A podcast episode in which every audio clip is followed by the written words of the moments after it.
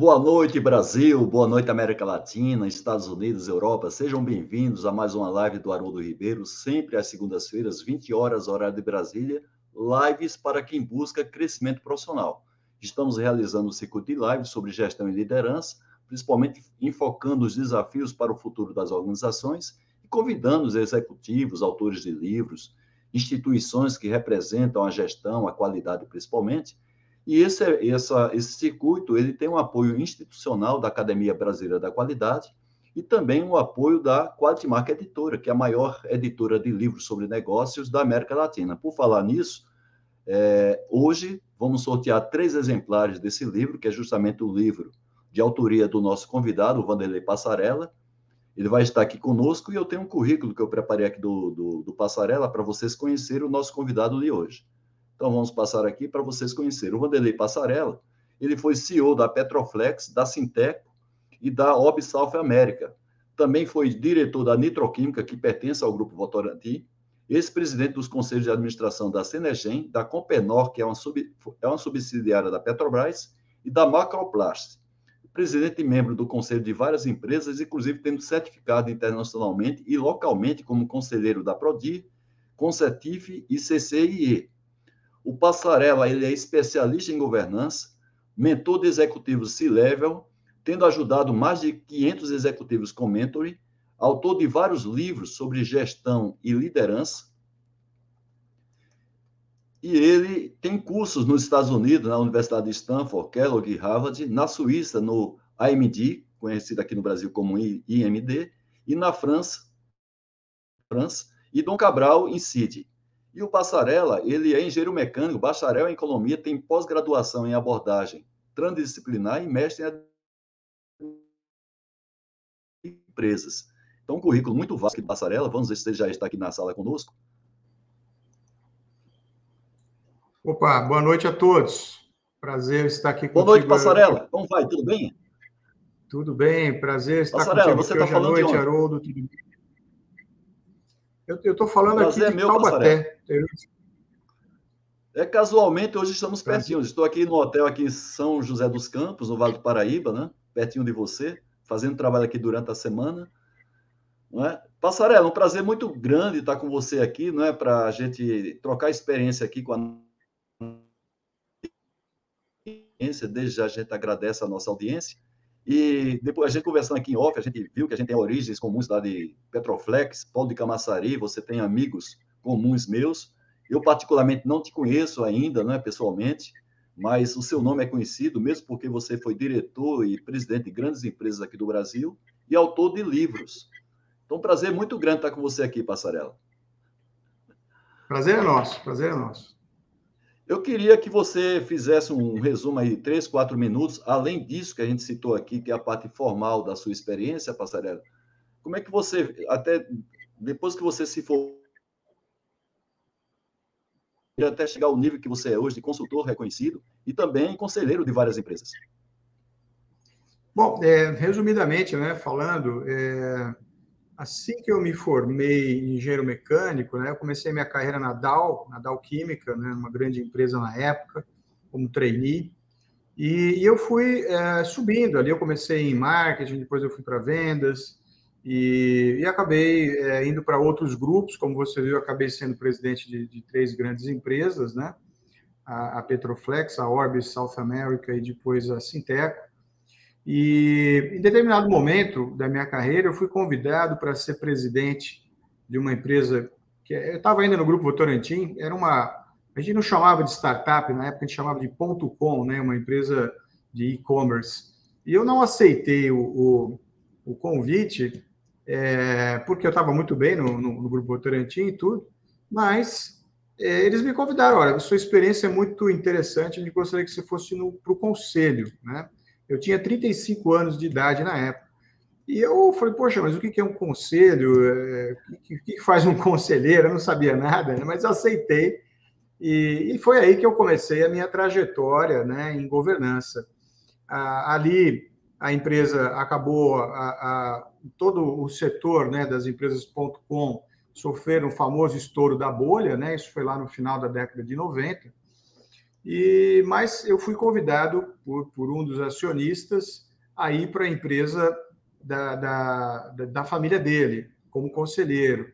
E assim foi sucessivamente, de tal forma que eu, em paralelo à minha carreira executiva, né, eu desenvolvi uma carreira de conselheiro, o que hoje está bastante bem valorizado no mercado. Aí, é, com a experiência que eu adquiri como conselheiro, em determinado momento, que foi 2013 mais ou menos, eu decidi encerrar minha vida executiva, já tinha mais de 31 anos aí de executivo, e me dedicar só à governança. E aí, então, eu fui para vários conselhos, né? Hoje eu estou em quatro conselhos.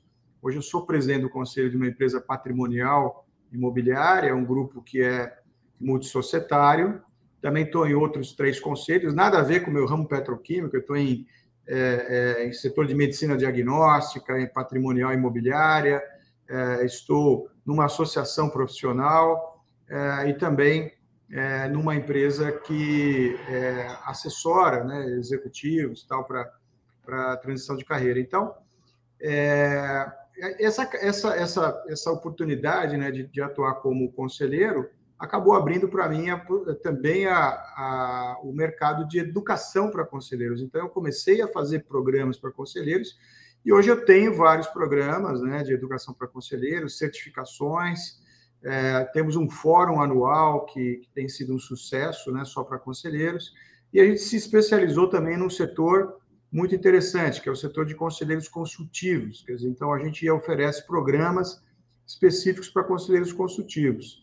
Então, essa é, foi assim que eu acabei é, hoje, onde eu estou, né, fazendo a parte educacional, atuando em conselhos tanto de administração como consultivos, uh, e também fazendo uh, uh, consultorias né, para desenvolver governança em empresas, fazer análise né, de, diagnóstico e prognóstico para melhoria de governança, trabalhos de ESG, que é o assunto de hoje.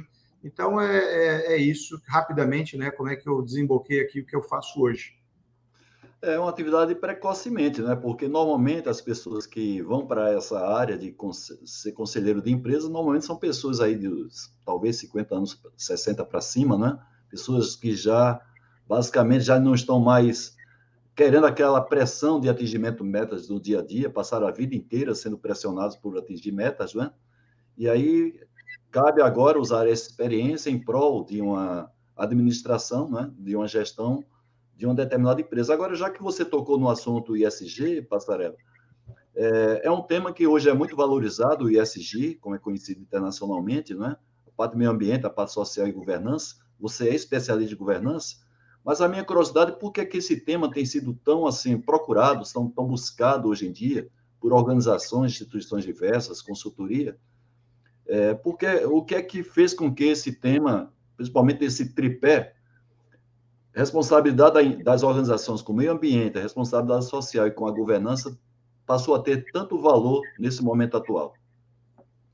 Perfeito. Haroldo, me permita só voltar uma, um, um ponto né, que você colocou, antes de falar do ESG, é que eu tenho observado né, um erro comum dos executivos a procurarem se transformar em conselheiros aos 60 anos, ou até quando ele faz uma transição.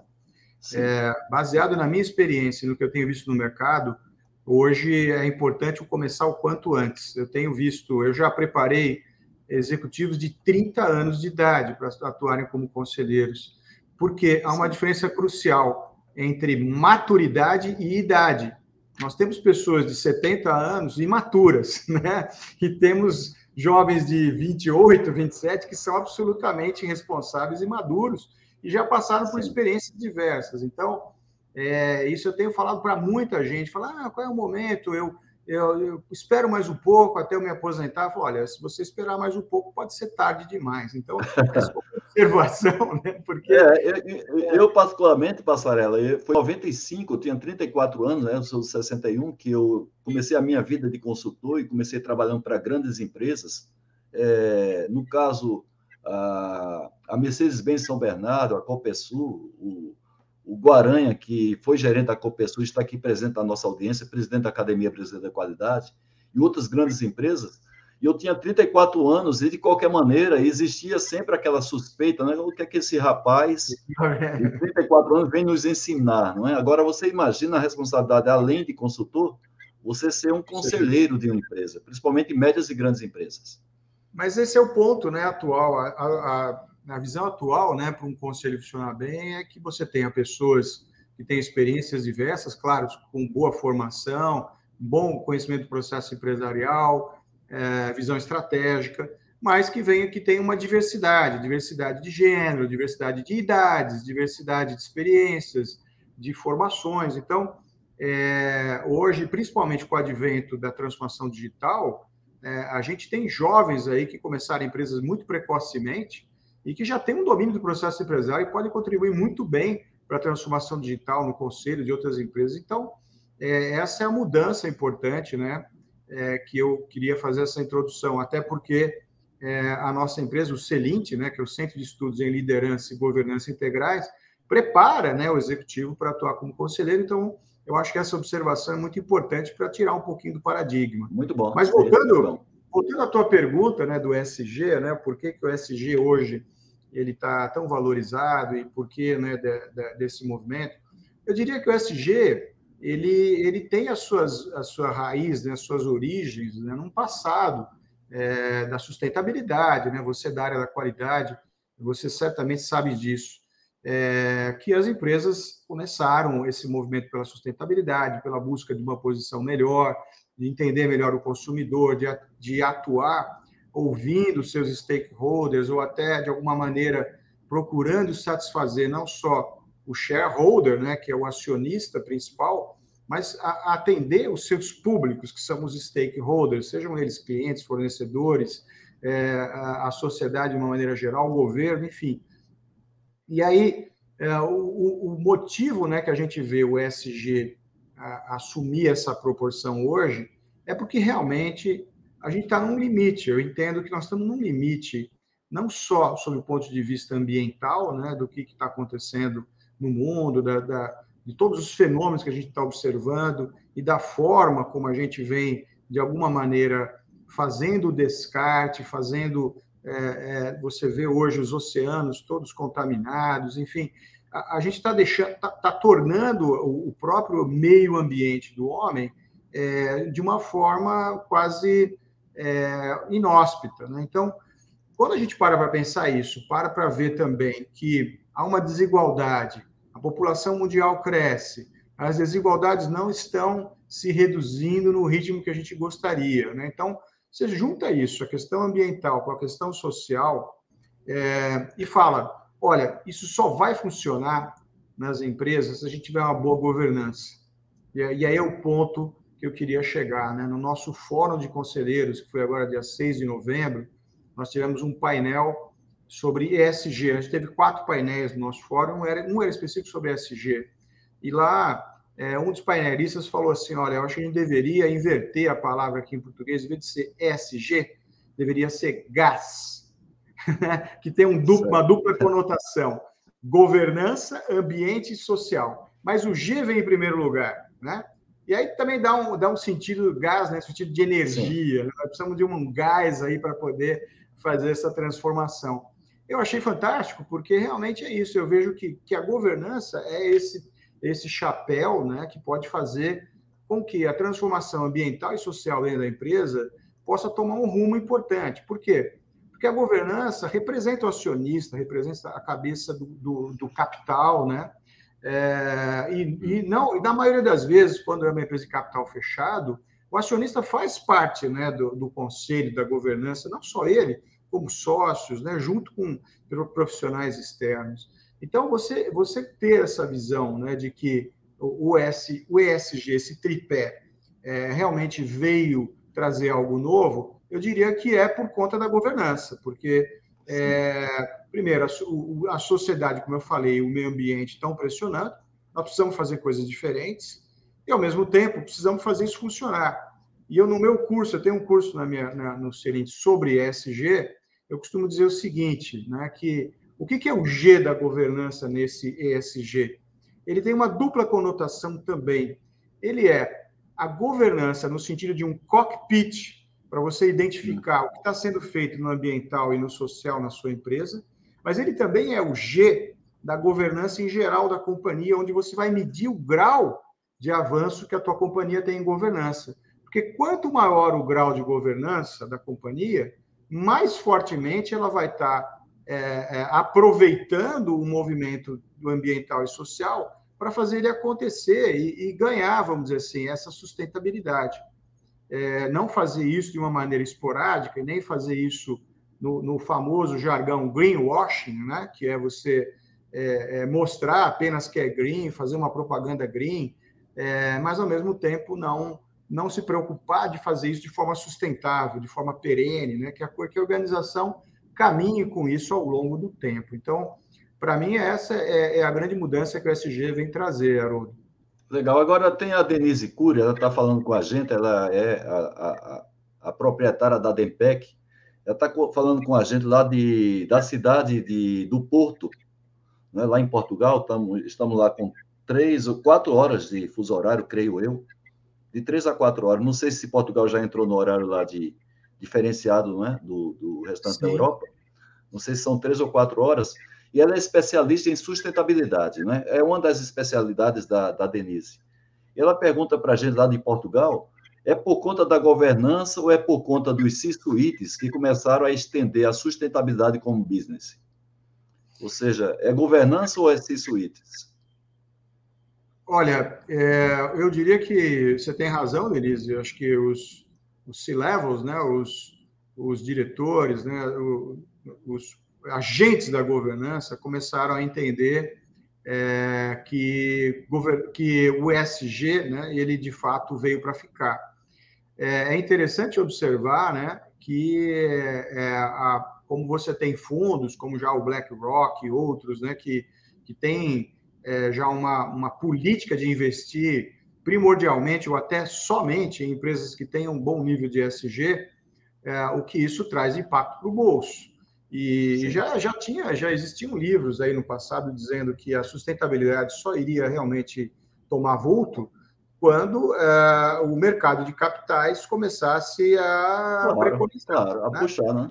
A então, cobrar. Então, acho que, acho que você está correta. Eu acho que isso vem por conta de uma pressão por resultados, inclusive, de acionistas ou de fundos, investidores, né? Mas o que eu quis dizer é que o que muda do SG em relação à, antiga ideia da sustentabilidade, antiga que eu digo de 20, 30, 40 anos, eu acho que o que muda é que nós colocamos G, né, como um cockpit né, de, de, de gerenciar isso acontecer, e o G como você colocar a própria organização num nível bom de governança para poder entender como colocar o ambiental e o social na estratégia da organização. Isso, muito bem. Porque, Porque se você. Sim, pode a, falar. a experiência que eu tenho, Passarela, é que antes existia mais empresas mais avançadas em termos de gestão, a preocupação com a questão de meio ambiente, mas não era isso associado à sobrevivência em si, à competitividade da empresa, porque o próprio mercado não cobrava obrigatoriamente isso da empresa. Quem cobrava mais eram as, as secretarias de meio ambiente e tal, mas hoje, com vários acionistas pressionando empresas para que elas tenham a sustentabilidade, aí, claro que você tem a, a, dizer, assim, a procura por um, por um tripé como esse do ISG. Eu acho que está na linha do que você está falando, né? Sem dúvida. E o que eu coloco é que o a ideia do ESG é que ele, ele esteja na, no, no bojo da estratégia, né? É, e quando você fala da estratégia, significa eu costumo dizer que existem níveis de governança. Empresa que atua num nível primário, né, onde ela faz algumas ações esparsas. A minha empresa mesmo, ela, ela tá, eu, eu, eu, tenho, eu, eu tenho que fazer o que eu prego, né? Então a gente procura é, fazer o walk the talk. Então, meu, meu último fórum, a gente tomou medidas de, eh, ambientais interessantes. A gente neutralizou né, a, a emissão de carbono do evento nós contratamos uma empresa que calculou as viagens, etc. e tal. Bacana. E, e plantou um número de árvores já uh, semelhantes. E a gente também deu um encaminhamento correto para os resíduos do evento. Quer dizer, a gente contratou uma empresa que foi fazer a coleta seletiva e fazer então e fazer o encaminhamento. Então, isso, vamos dizer assim, seria um nível inicial né, de, de você atuar em mas você tem níveis crescentes, até que no último nível, a tua empresa já tem um modelo de negócios é, que, que é voltado para sustentabilidade total, quer dizer, o teu produto já foi remodelado, o teu serviço, toda a tua oferta, ela já está baseada em alguma coisa que se sustente ao longo do tempo. Por que isso? Quer dizer, é, na verdade, quando você põe isso na estratégia, você muda o modelo de negócios, já não é, não são mais ações esporádicas que você está fazendo no sentido de buscar é, esse, esse, esse nível de ESG, mas é, é, toda a companhia que respira a cultura da sustentabilidade. Né? Então, é, eu digo que esse é o movimento né, que, que deve ser feito para você atingir esse, esse ponto. Então, quando chega no nível da estratégia, realmente é uma, uma mudança importante. Tá, o Eduardo Guaranha está né, tá falando com a gente, talvez lá de Porto Alegre, ele é o presidente da Fundação é, da Academia Brasileira da Qualidade, e ele faz uma afirmação aqui que o SG é uma aplicação nas empresas, mas as políticas devem vir do governo, sem isso falta a base que sustenta o ISG. Como você vê aí, principalmente aqui no Brasil, essa lacuna de governo? Não deveria o governo estar junto com as organizações para que essa política desse uma sustentação para as políticas das organizações? Eduardo, é, de novo, eu também vejo você tem razão. Eu acho que, na minha visão, esse é um processo é, que ele tá, está apenas começando. Eu acho que é um processo, inclusive, de muito longo prazo. É, a ideia de você transformar realmente a, a, sociedade por meio do SG, as empresas, né? Mas o que eu acho de positivo é que as empresas são uma célula multiplicadora, né? Elas têm esse, esse, essa capacidade é, de fazer um processo educacional mais amplo de quem está lá dentro vivenciando esses processos. O que, que, eu quero dizer com isso? Né? Que não é que eu não estou tirando a responsabilidade do, do, governo ou da sociedade, muito pelo contrário. Eu acredito que só vai haver sustentabilidade quando uh, os agentes governamentais, sejam eles nas diversas esferas, assim como a sociedade organizada, a sociedade civil, estiver respirando essa ideia de SG, não só as empresas. Porque, olha só, o que eu. Duas comparações que eu fico realmente abismado. Né? Como é que você pode é, tornar é, a, a, sociedade sustentável né, se você não tiver, no nível governamental, todo o apoio para você realmente criar infraestrutura, as leis, etc., que dão amparo a isso? Esse é o primeiro ponto. Então, você vê é, subterfúgios, né, quando você não tem isso nas diversas esferas governamentais. Por outro lado, como é que você vai ter sustentabilidade se você não tiver ainda diferenças de, não só sociais ou até de nível econômico, a tal ponto né, que é um, é, é um fato constante nas cidades brasileiras. Você olhar em condomínios das cidades e você vê catadores de lixo tirando para buscar alguma coisa de valor no lixo e jogando todo o lixo na rua. Então, como é que você vai ter sustentabilidade da rede de esgoto se você não está ainda, se está com um nível de distribuição de renda tão diferente, a ponto que eles têm que é, buscar esse subterfúgio para sobreviver. Então, isso não é sustentável, concorda? Agora, quando eu vejo a empresa é, é, procurando buscar essa ideia de SG, eu me entusiasmo, porque a empresa, primeiro, tem um poder de influência na esfera governamental, e segundo, tem um impacto na sociedade de distribuição de renda e também de educação. Porque não é só uma questão só de desnível educacional. Você tem. O pessoa, Opa. Você tem uma pessoa de, de alto nível econômico que joga latinha no meio da rua, né? Então, é uma questão também educacional, e por isso é um, é um, é problema multifacetado, né? Mas eu vejo com bons olhos a empresa é, entrando nesse movimento agora com o pé direito. Muito bem, o Carlos Cardoso é um ex-executivo da Ródia e diz assim: Vanderlei, passarela, né, tem grandes empresas que fabricam produtos associados a vícios ou produtos nocivos à saúde, que estão fazendo alarde de seu ISG barra sustentabilidade, ou seja, marketing. Como você vê essa visão muito maqueteira de algumas empresas, que elas dizem que estão com essa sustentabilidade, sustentabilidade mas ao mesmo tempo é, produzem produtos que prejudicam a saúde das pessoas e também são nocivos ao meio ambiente. Olha, então, de novo, eu acho que, primeiro, é...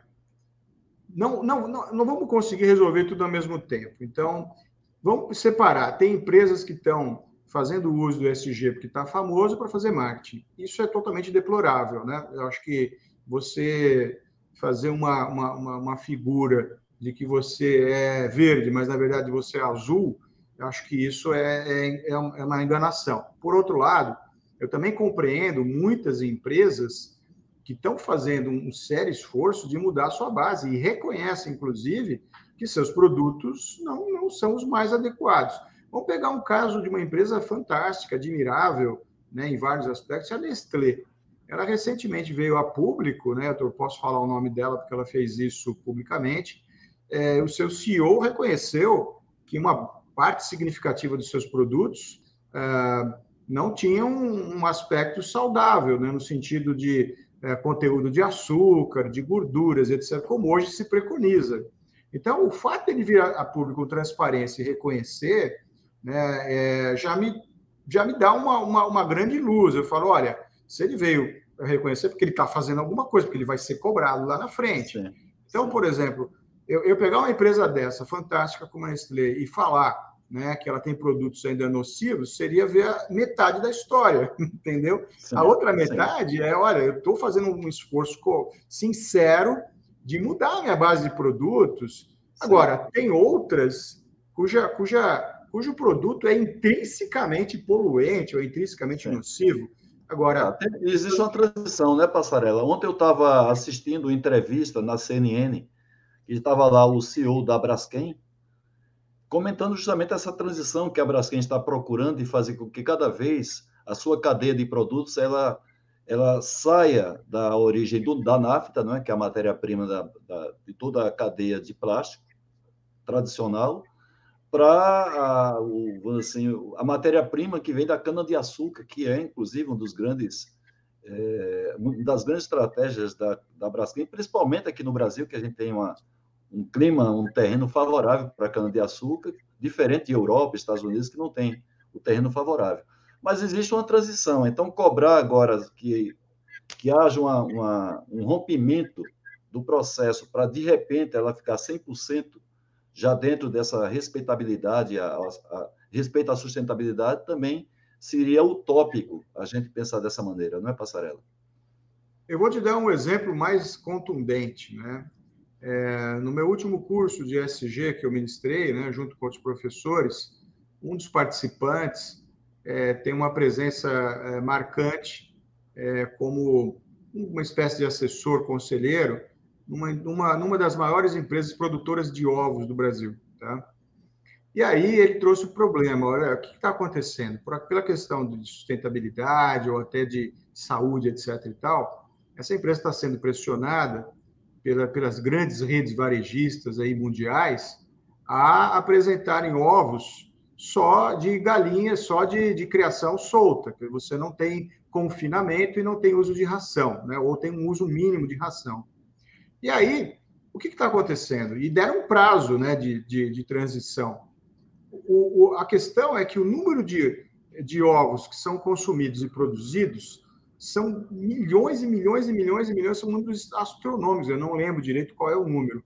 E quando a gente for fazer um cálculo de qual vai ser a área necessária para colocar as galinhas para gerar esses ovos, é inviável, não existe área no mundo disponível para isso, entendeu? Sim, sim. Então, olha só, é, a gente tem que entender, na verdade, a, a minha visão de SG, de sustentabilidade, é que nós vamos ter que redefinir o paradigma do que, que é do que, que é a abundância, o que, que é suficiente, o que, que é, de fato, algo que seja é, viável do ponto de vista de mundo. Né? Então, é, esse paradigma que vai ser redefinido não vai ser hoje, vai ser uma coisa ao longo do tempo. Então, ao mesmo tempo, como é que você vai resolver esse problema do ovo? Né? Se o ovo Sim. da galinha confinada e com ração ele não é saudável, eu vou ter que ter duas abordagens. Uma é qual é o uso racional dos ovos? Segundo, qual é o nível de produção que é viável, né? E, e quais são as Sim. soluções de aumentar a produção é, claro, sem ter claro. confinamento ou ração. Então, são grandes questões que a gente vai ter que repensar.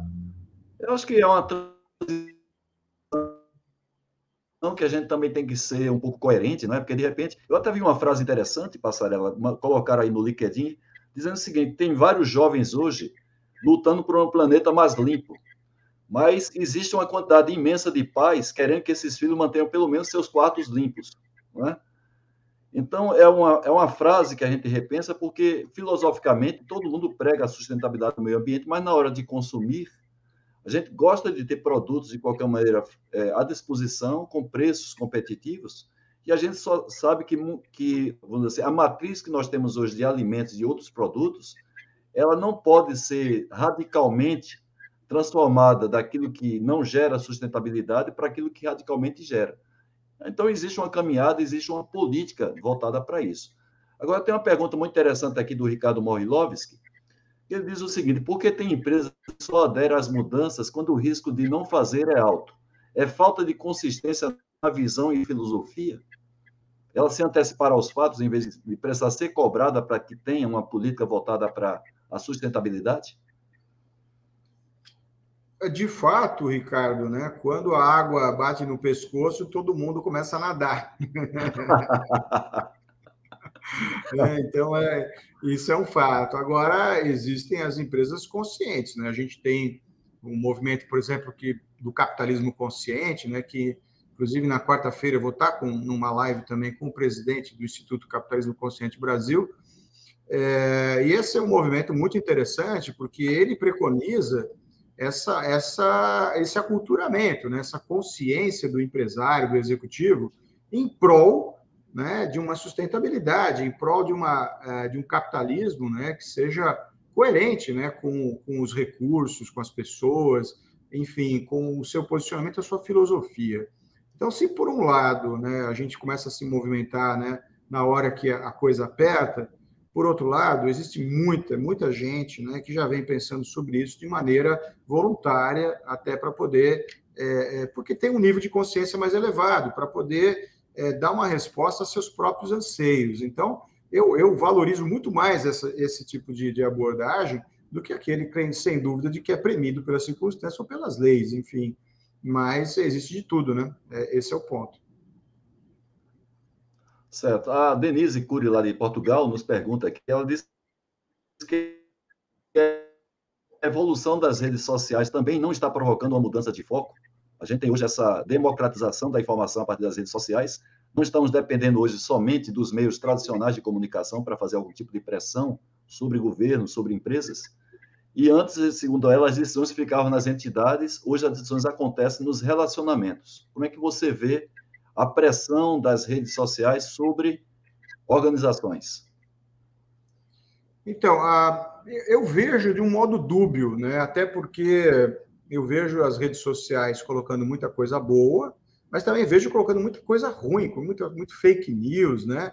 É, às vezes é, promulgando e divulgando o ódio, ao invés de divulgar é, as atitudes construtivas. Então, eu mantenho, eu, eu tenho uma presença nas redes sociais, eu uso muito LinkedIn, Instagram, Facebook, mas eu mantenho um, um, um certo cuidado, porque é, muito do que eu vejo lá, eu vejo coisas tóxicas. Então, é, se por um lado tem um lado, vamos dizer assim, o lado é, positivo né, da, da rede social, é, lembrar ali da Star Wars, também tem o lado negro da força, né? Então, tem um lado ali que ele, ele mais desinforma do que realmente ajuda a construir.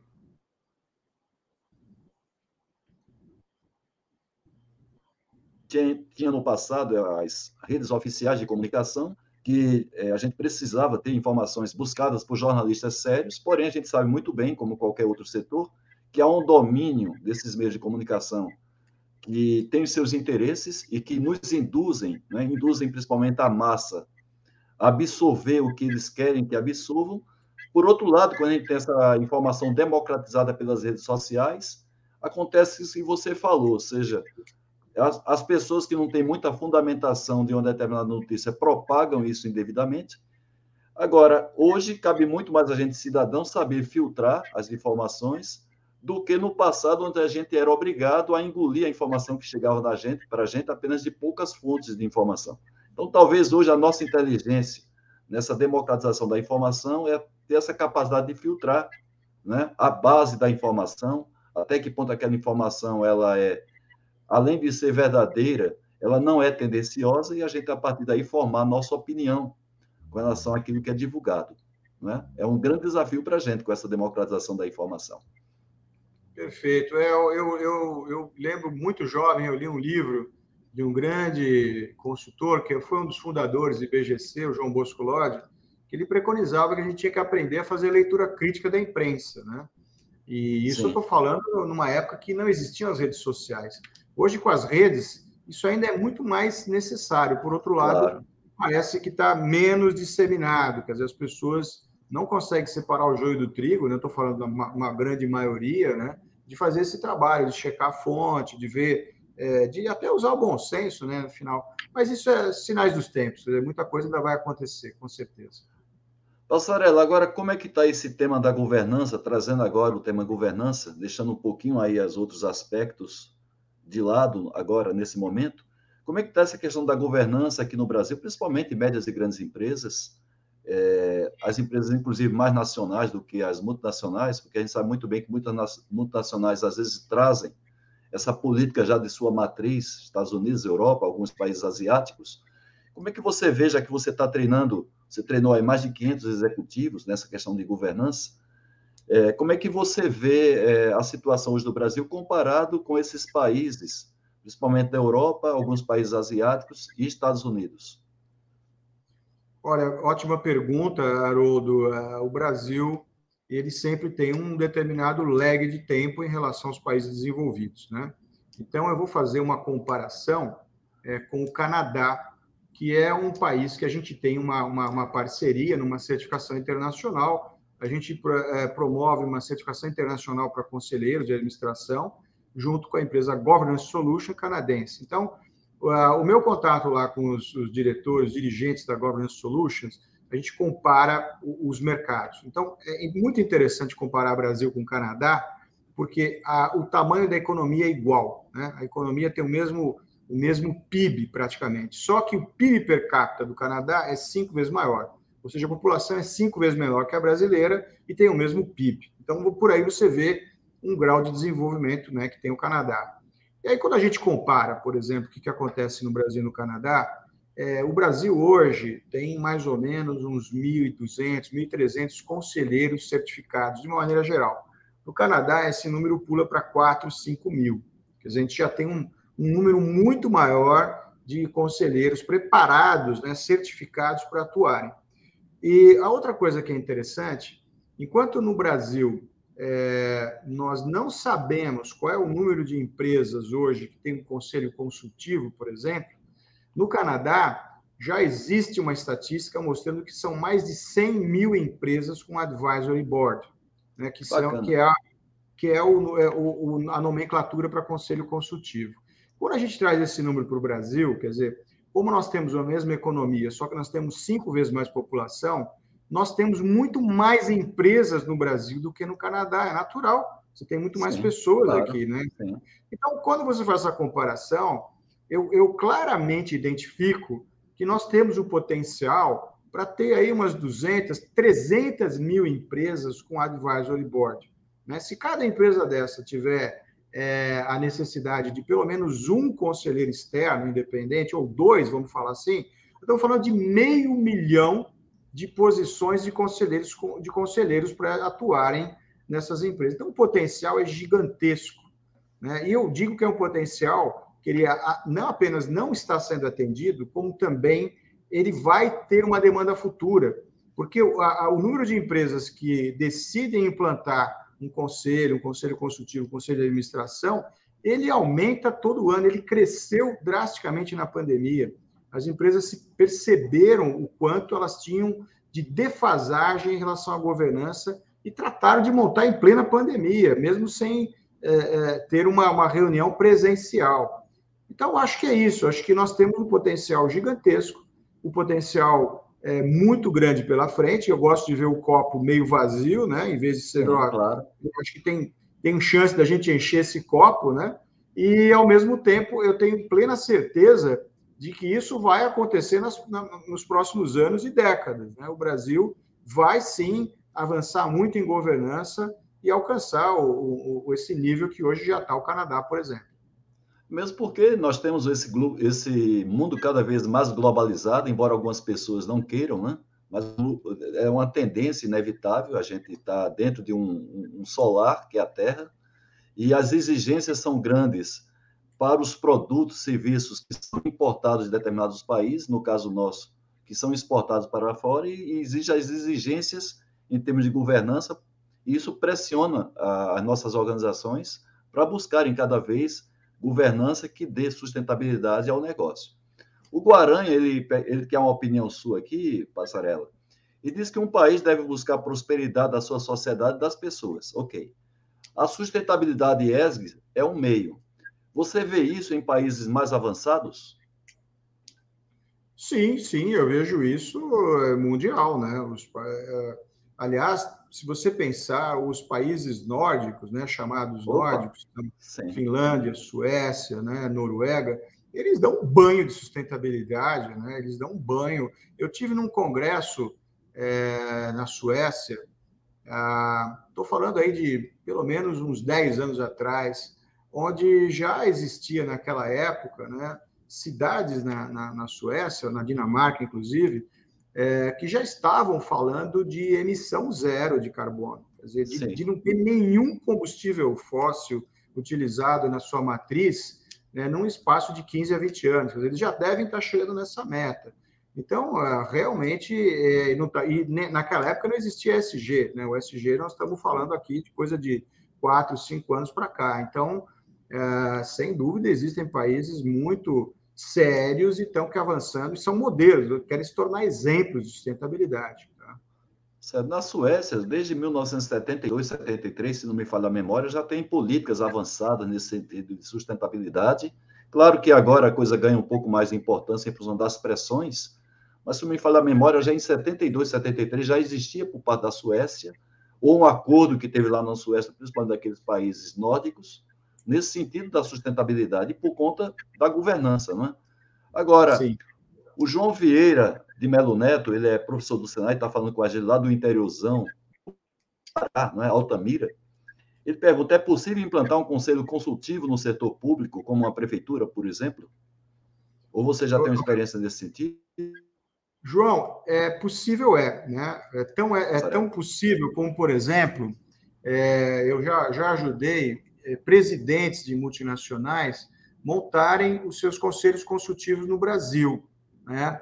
no sentido de, independentemente da matriz, né, porque a matriz tem lá o seu próprio conselho de administração, eles obtiveram autorização de montar um conselho consultivo para eles. Então, o que esse conselho consultivo faz? Ele normalmente, o presidente de uma multinacional no Brasil, ele sente uma certa solidão, né? Porque é, as, a, o Brasil é, não é para amador, então a gente tem muita coisa que funciona aqui e que lá a matriz não consegue compreender como é. Eu sei, eu fui presidente de uma multinacional e eu ia todo, cada dois, três meses eu ia para a reunião do conselho em Chicago, né, que era, eh, na verdade, era em Milwaukee, descer em Chicago e lá. Cada vez que eu chegava lá, eu ficava meio assombrado, eles não entendem nada do Brasil, né?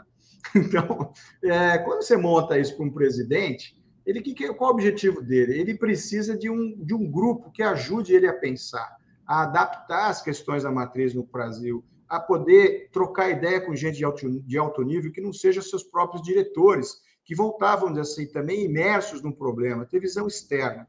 Então, se é possível montar para uma multinacional, também é, é possível montar para uma prefeitura, desde o quê? Que haja vontade, vontade política para tal. Não adianta o prefeito montar é, um conselho para inglês ver e fazer o chamado greenwashing, né, da, da tal da, do ESG também. Então, o que, que de fato a gente precisa? A gente precisa é, de pessoas que estejam realmente afim, prefeitos ou é, políticos né, que estejam realmente interessados em fazer e adotar o modelo. Aliás, a sua pergunta, João, para mim é muito, é, é, é, muito importante, porque eu vivo pensando isso diuturnamente. Eu acho que enquanto ah, ah, os países, os estados, as cidades não adotarem modelo de governança, elas não vão para frente, porque é muito simples de entender. Eu não estou falando do Brasil, estou falando do mundo inteiro. Né? A gente vê retrocessos enormes, né? Eu fico pensando hoje mesmo, estava pensando na Venezuela. Como é que pode, né? Foi agora eleito é, com 40, 40 60% de abstenção e o país não Sim. muda. Por quê? Não tem governança, a gente não tem uma continuidade, um grupo né, que possa estar tá ali pensando estrategicamente, independente de quem é o presidente. É, aí entra um presidente e fala: o que o meu antecessor fez está tudo errado, muda tudo. Quem sofre? O cidadão. Verdade. Porque não dá continuidade a uma política, é uma política de longo prazo. Mudar um país, você não muda em, em 10 anos, você muda em 30, 40, 50 anos. Então, eu acho perfeitamente cabível, desde que haja vontade política. Muito bem. É, o problema também não é. Você foi muito feliz aí, Passarela, é quando há uma decisão é, em um determinado sentido por conta de um governante e até mesmo por um líder é, de uma organização, a questão não é somente você frear aquilo dali, instituir uma nova política. É você redirecionar, não é? E esse redirecionamento, muitas vezes, não é uma coisa muito fácil, porque Sim. você tem uma inércia aí cultural gerencial na organização nos diversos níveis de hierarquia. Você trabalhou já como CEO em várias empresas, em algumas empresas, e sabe muito bem a inércia que tem para você redirecionar uma cultura organizacional, que não é uma coisa tão fácil assim. É, tem uma colocação aqui feita pelo Ricardo é bem, bem interessante. Deixa eu, deixa eu procurar aqui. Ele pergunta o seguinte: o conselheiro atualmente precisa ter um perfil futurista, visionário, ou ele não precisa ter uma visão muito futurista, e sim apenas é, ter a sensibilidade, Passarela, para ver as coisas que estão muito aí, até pipocando, borbulhando à sua frente, que é essa questão da, da exigência cada vez maior da sociedade, né, de um determinado cliente, de um determinado produto, que aquela empresa não tenha somente produtos intrinsecamente de qualidade e preços competitivos, mas que ela tenha essa completeza né, de ações, tanto a parte ambiental, a parte social, e aí vem algumas questões, questão de ética e assim por diante. Ricardo, olha só, é, sem dúvida, hoje o perfil de um conselheiro é bastante complexo. Tá? Você precisa ter uma, uma multiplicidade de competências, né? E não só de competências, como de atitudes né? e de habilidades, né? o famoso chá, importantíssimo. Por quê? Quando você segue uma carreira executiva, é, você, é, obviamente, aprende determinadas coisas de gestão. Quando você vai para uma carreira de, de, de, governança, você precisa aprender não só sobre governo, né, porque é diferente governar de gerir, as diferenças eu poderia ficar falando aqui horas e horas, né, sobre as, as diferenças cruciais entre um e outro, então é preciso aprender sobre isso, mas é também preciso aprender a como tomar decisão em conjunto de forma colegiada. Você já não é o único que tem a, a última palavra, né, enquanto executivo você tem. Então, você tem que saber lidar com outras pessoas que, que também tiveram carreiras brilhantes, que cresçam, é, é, vamos assim, bem formados, e, ao mesmo tempo, saber confrontar ideias e chegar ali a consensos, a chegar a visões diferentes. Então, isso é uma habilidade importantíssima. A capacidade de mediar conflitos, porque você vai se relacionar com empresas familiares, que tem questão entre sócios, a capacidade de você saber como arbitrar ou negociar bem uma grande questão que chega ao conselho. Então você tem uma multiplicidade de habilidades, mas as competências elas vão crescendo cada vez mais de uma forma exponencial. Até pouco tempo atrás, o conselheiro precisaria dominar o processo empresarial, né, saber muito sobre estratégia, saber muito sobre um pouco sobre finanças, como é que você examina uma companhia, entender de auditoria, saber como contratar e demitir um alto executivo, que o papel principal do conselho é contratar, avaliar e, se for o caso, demitir o presidente da empresa. O conselho é o único chefe né, de, do presidente. Mas hoje, além de tudo isso, você colocou uma coisa importante, a questão da visão. O conselheiro precisa dominar a inovação. Por quê? Transformação digital veio para ficar Novas tecnologias estão mudando e transformando o ambiente empresarial diuturnamente. O ESG, que a gente está falando agora, também é outra, outra questão estratégica que vai demandar novos modelos de negócio. Portanto, o que eu costumo dizer é que um conselheiro ele entra na carreira preferencialmente aos 40, 45 anos de idade, nessa faixa de idade, e ele vai se dedicar ao estudo do, do, que é ser um bom conselheiro nos próximos 20, 25 anos. É o que a gente chama de lifelong learning, né? um aprendizado contínuo ao longo da vida, ou ainda, como eu gosto de fazer um trocadilho, é um longo aprendizado sobre a vida. Né? Então, é, é preciso fazer essa, essa, essa transição, é preciso fazer esse, esse, esse desenvolvimento para realmente é, conseguir abarcar esse papel de visionário e futurista.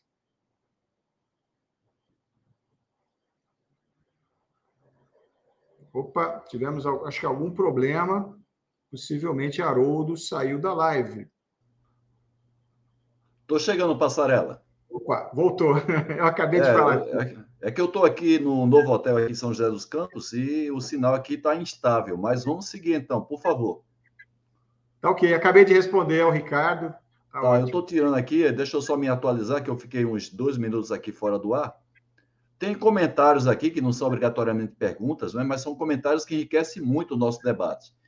Então, como não são perguntas, eu vou tirar a pergunta aqui do Ricardo Morriloves, que você respondeu, e eu vou, é uma curiosidade minha, quais são hoje, na sua opinião, Passarela, os maiores desafios, principalmente das organizações privadas aqui no Brasil, para enfrentar essa questão da, da governança e quais são as suas principais recomendações com relação a isso? Ou seja, aquilo que você mais tem tirado de dúvida de executivos que você tenta preparar para ser, inclusive, conselheiros administrativos e ter também uma responsabilidade junto à questão da governança. Quais são os Olha, maiores desafios? O principal desafio hoje é, é o aculturamento do sócio, do sócio cotista, do sócio fundador. Por quê? Porque é, a, a decisão de instalar uma governança é dele, né? É, é, é, é, normalmente é uma vontade política dele, né? e ele não é obrigado por lei. Apenas as empresas de capital aberto são obrigadas por lei a ter governança, a ter um conselho.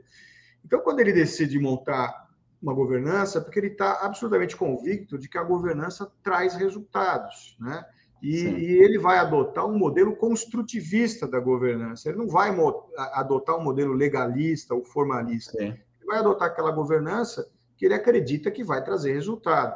Então, o principal desafio, realmente, é rapidamente mostrar para essa classe empresarial muito vasta e muito dinâmica, né, e muito também diferente ao, ao redor do Brasil, de que governança dá resultado. Nos meus cursos, eu trago cases né, de empresas que implantaram e que tiveram um grande sucesso, multiplicaram o EBITDA por duas, três vezes, aumentaram o faturamento, melhoraram a margem é, de retorno, de lucro, melhoraram a sustentabilidade, enfim, você tem várias medidas que a governança ajuda a fazer, independentemente da gestão. A gente tenta mostrar que a gestão fez um papel e a governança fez outro. Então, eu diria que o principal desafio é esse aculturamento do sócio.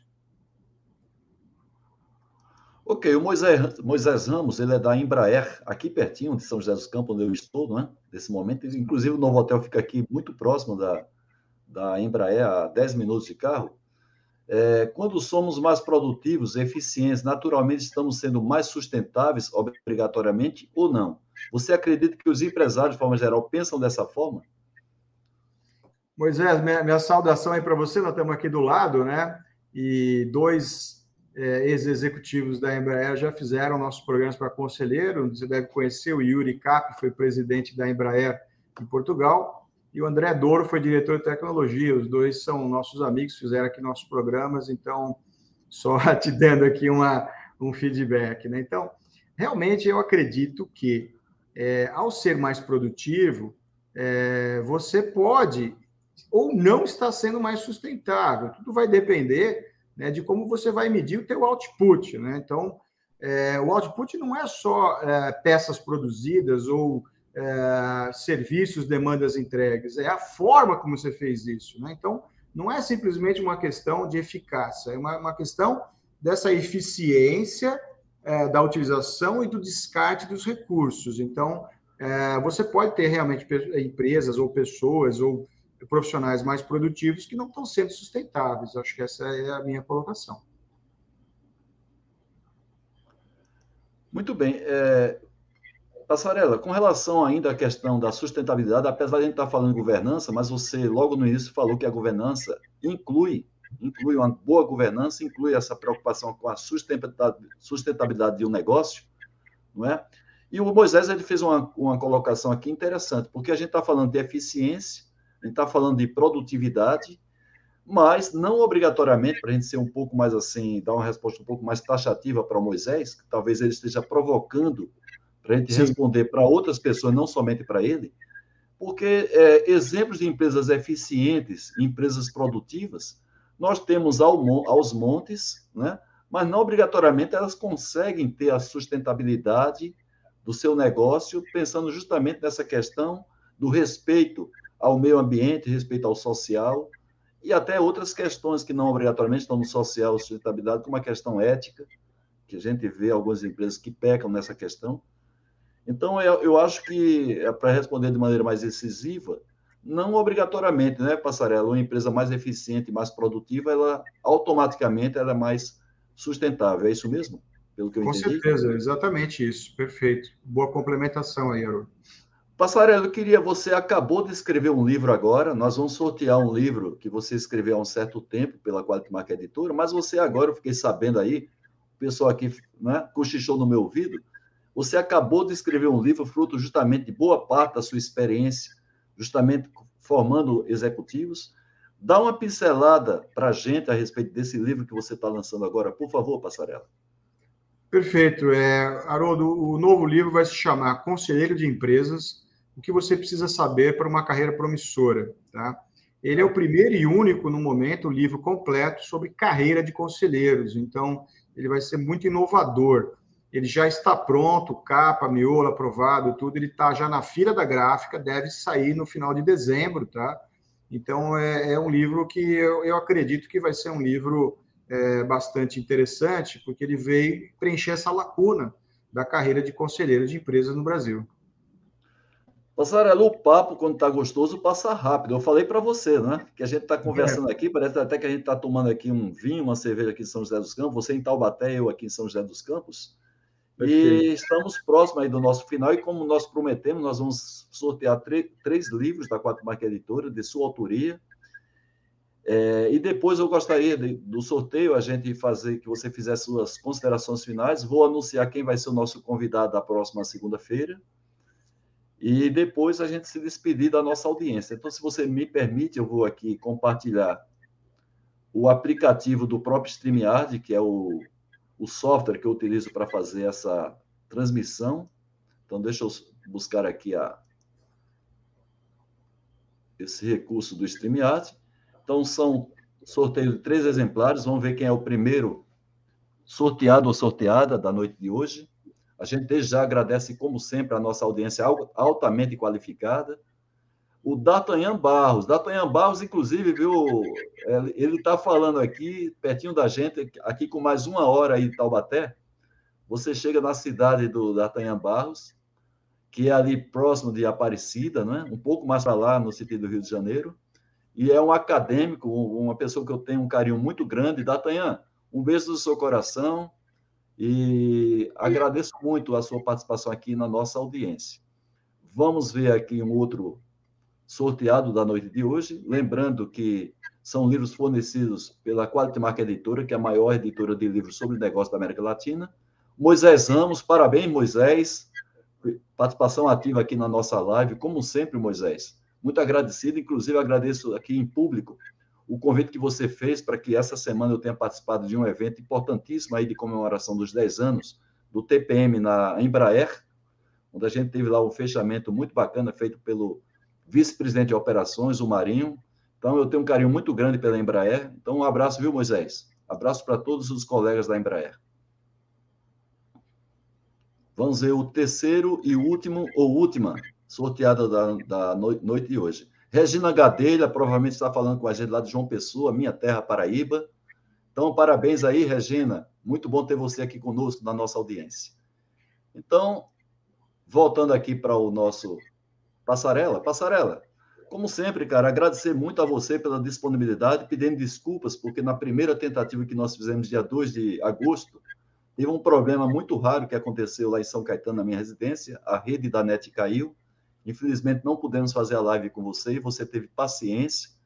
Então, desde já agradeço aí a sua paciência de conseguirmos adiar para o dia de hoje fazer essa, essa live. Você é uma pessoa muito procurada, eu sei muito bem a limitação de sua agenda, então eu agradeço muito a sua presença e queria que você fizesse, portanto, as considerações finais, por favor. Não, primeiro, é, obrigado aí pela oportunidade né, de estar falando com a, com a tua rede. É, a minha, minha consideração final é muito simples. Eu acredito que realmente é, o mundo tem jeito. Né? A gente precisa é, começar fazer a nossa parte. Eu acho que a nossa parte é onde nós temos o, o próximo, né? o vizinho. E as empresas onde a gente atua é o próximo, é aquele onde você vai entrar, né? sempre com um olhar crítico, um olhar construtivo, de procurar melhorar. Eu acho que, é, acredito sim, que há um movimento de aumento de consciência, eu acho que isso é, é, é ele, é ele é lento, mas ele é gradual e ele é, pra, ele é, é construtivo para frente. Então, acho que a gente tem que começar a fazer a nossa parte, independentemente de, de, de governo, de outros.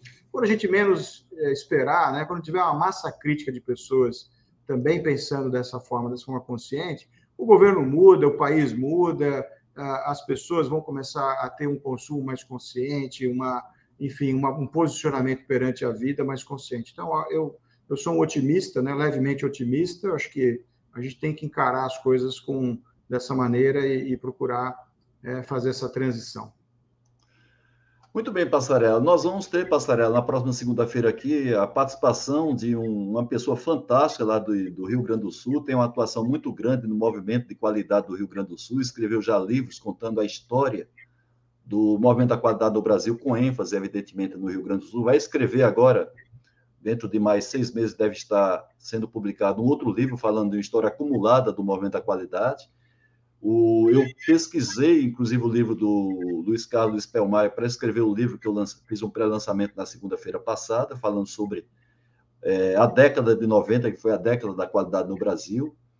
E o Luiz Carlos vai estar aqui conosco, tem formação de líder acesso no Reino Unido, é, tem, hoje ele atua como consultor na área da, de, de sistemas de gestão, é uma pessoa altamente conceituada no Rio Grande do Sul, e ele vai nos presentear aqui na próxima segunda-feira com a sua presença. Então, todos vocês estão convidados, pessoal da nossa audiência, é, a qual, né, nossa audiência, a gente já agradece aqui pela participação assídua, e a gente sabe, viu, Passarello, que à medida que eu publico é, as lives, o pessoal aqui compartilha, faz algum comentário, algum endosso lá no LinkedIn e faz com que essa live ou chegue online para as pessoas ou as pessoas assistam essa live gravada. Tá? Então, a maioria das pessoas prefere assistir gravada, é um horário de idade, e não precisa também assistir toda a íntegra de uma só vez. Então, a gente agradece a nossa audiência. Convido vocês, então, para Luiz Carlos Spelmaia, na próxima segunda-feira, 20 horas, horário de Brasília. E você, Passarela, mais uma vez, muito grato e parabéns pela sua sorte no seu livro. Quando você lançar, me avisa para a gente fazer uma ampla divulgação nas nossas redes. Tá bom? Combinado. Grande abraço a todos aí. Boa noite. Um abraço a todos, então, gente. Boa noite. Fiquem sempre com Deus na vida de vocês. Até mais.